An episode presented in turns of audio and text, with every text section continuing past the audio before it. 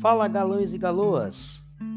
O sistema endócrino no controle das funções orgânicas. A ação dos hormônios no organismo. Puberdade. A fase das mudanças.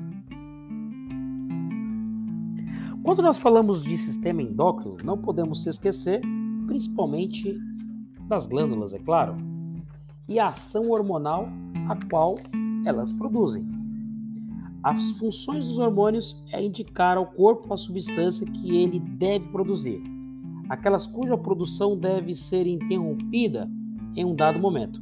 Podemos então considerá-las como sinalizadoras, uma vez que informam às células o momento exato em que determinadas mudanças orgânicas precisam ocorrer. Seria impossível viver sem os hormônios. Eles possibilitam, por exemplo, que os adolescentes se transformem em adultos, que experimentemos sensações varia variadas, que a concentração de açúcar ou cálcio no nosso organismo se mantenha equilibrada e que o nosso corpo seja avisado quando chega a hora de dormir. O sistema endócrino ele é um, um trabalho integrado com o sistema nervoso. Ele coordena o funcionamento do nosso corpo de forma por, por completa. As células corporais reconhecem hormônios específicos, ou seja, apenas aqueles que lhes são correspondentes, como um sistema chave-fechadora. Após serem produzidos pelas glândulas, os hormônios são lançados aí no sangue e transportam as células alvos, com o objetivo de influenciar as atividades de vários órgãos, colaborando para que o equilíbrio interno seja mantido relativamente constante, ou seja, a homeostase. As células desempenham suas funções adequadamente.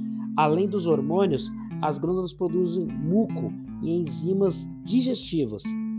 Todas as substâncias são líquidas, então as glândulas também podem ser classificadas em três grupos, como as glândulas exócrinas, endócrinas e mistas. As glândulas exócrinas, elas lançam seus produtos para fora do corpo ou em cavidades corpóreas como órgãos. Glândulas sudoríparas produzem o suor, como por exemplo, glândulas salivares que produzem a saliva e é eliminada pela boca, as glândulas mamárias que produzem o leite materno, as glândulas sebáceas que produzem o sebo, expelido pelo que recobre a pele. Glândulas endócrinas lançam seus produtos diretamente na corrente sanguínea. A maioria dos hormônios é produzido por esse tipo de glândula por serem constituídos de moléculas sinalizadoras. Eles dependem do sangue para o transporte dos respectivos avisos das regiões específicas do corpo em que devem atuar. As glândulas mistas, que desempenham tantas funções exócrinas quanto endócrinas.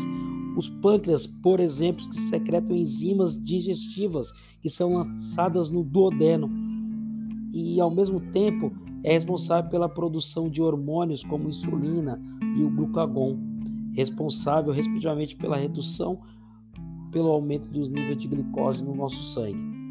Bom, algumas glândulas realmente são importantes, mas nosso corpo ele não se baseia em apenas em grupos de glândulas, mas se baseia em si em um sistema muito complexo de várias glândulas.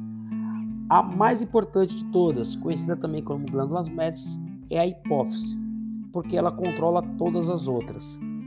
A hipófise ela estimula o controle das glândulas, principalmente endócrinas. Né? Após ela, eu tenho a glândula pineal, que faz a regulação das funções endócrinas, como sonolências e emoções. Depois eu tenho a tireoide, que vai atuar diretamente sobre a taxa metabólica orgânica por meio de hormônio como T3 e T4. Eu tenho depois a timo, que faz a produção e o desenvolvimento dos linfócitos, que são aquelas células de defesa, ajudando aí a estimular e a proteger o nosso organismo. Depois eu tenho as suprarrenais, que estimula a reação de estresse e o processo desinflamatório. E o pâncreas, regulação do nível de glicose, do sangue por meio dos hormônios conhecido também como insulina, né, que faz a redução, e o glucagon que faz o glucagon que faz o aumento. Não podemos se esquecer do útero, né? Que produz os hormônios folículo estimulante e folículo luteinizante. E no caso do homem, os testículos, que irá produzir a testosterona. Meus queridos, um forte abraço, fique com Deus e não se esqueça, ciências só para os fortes.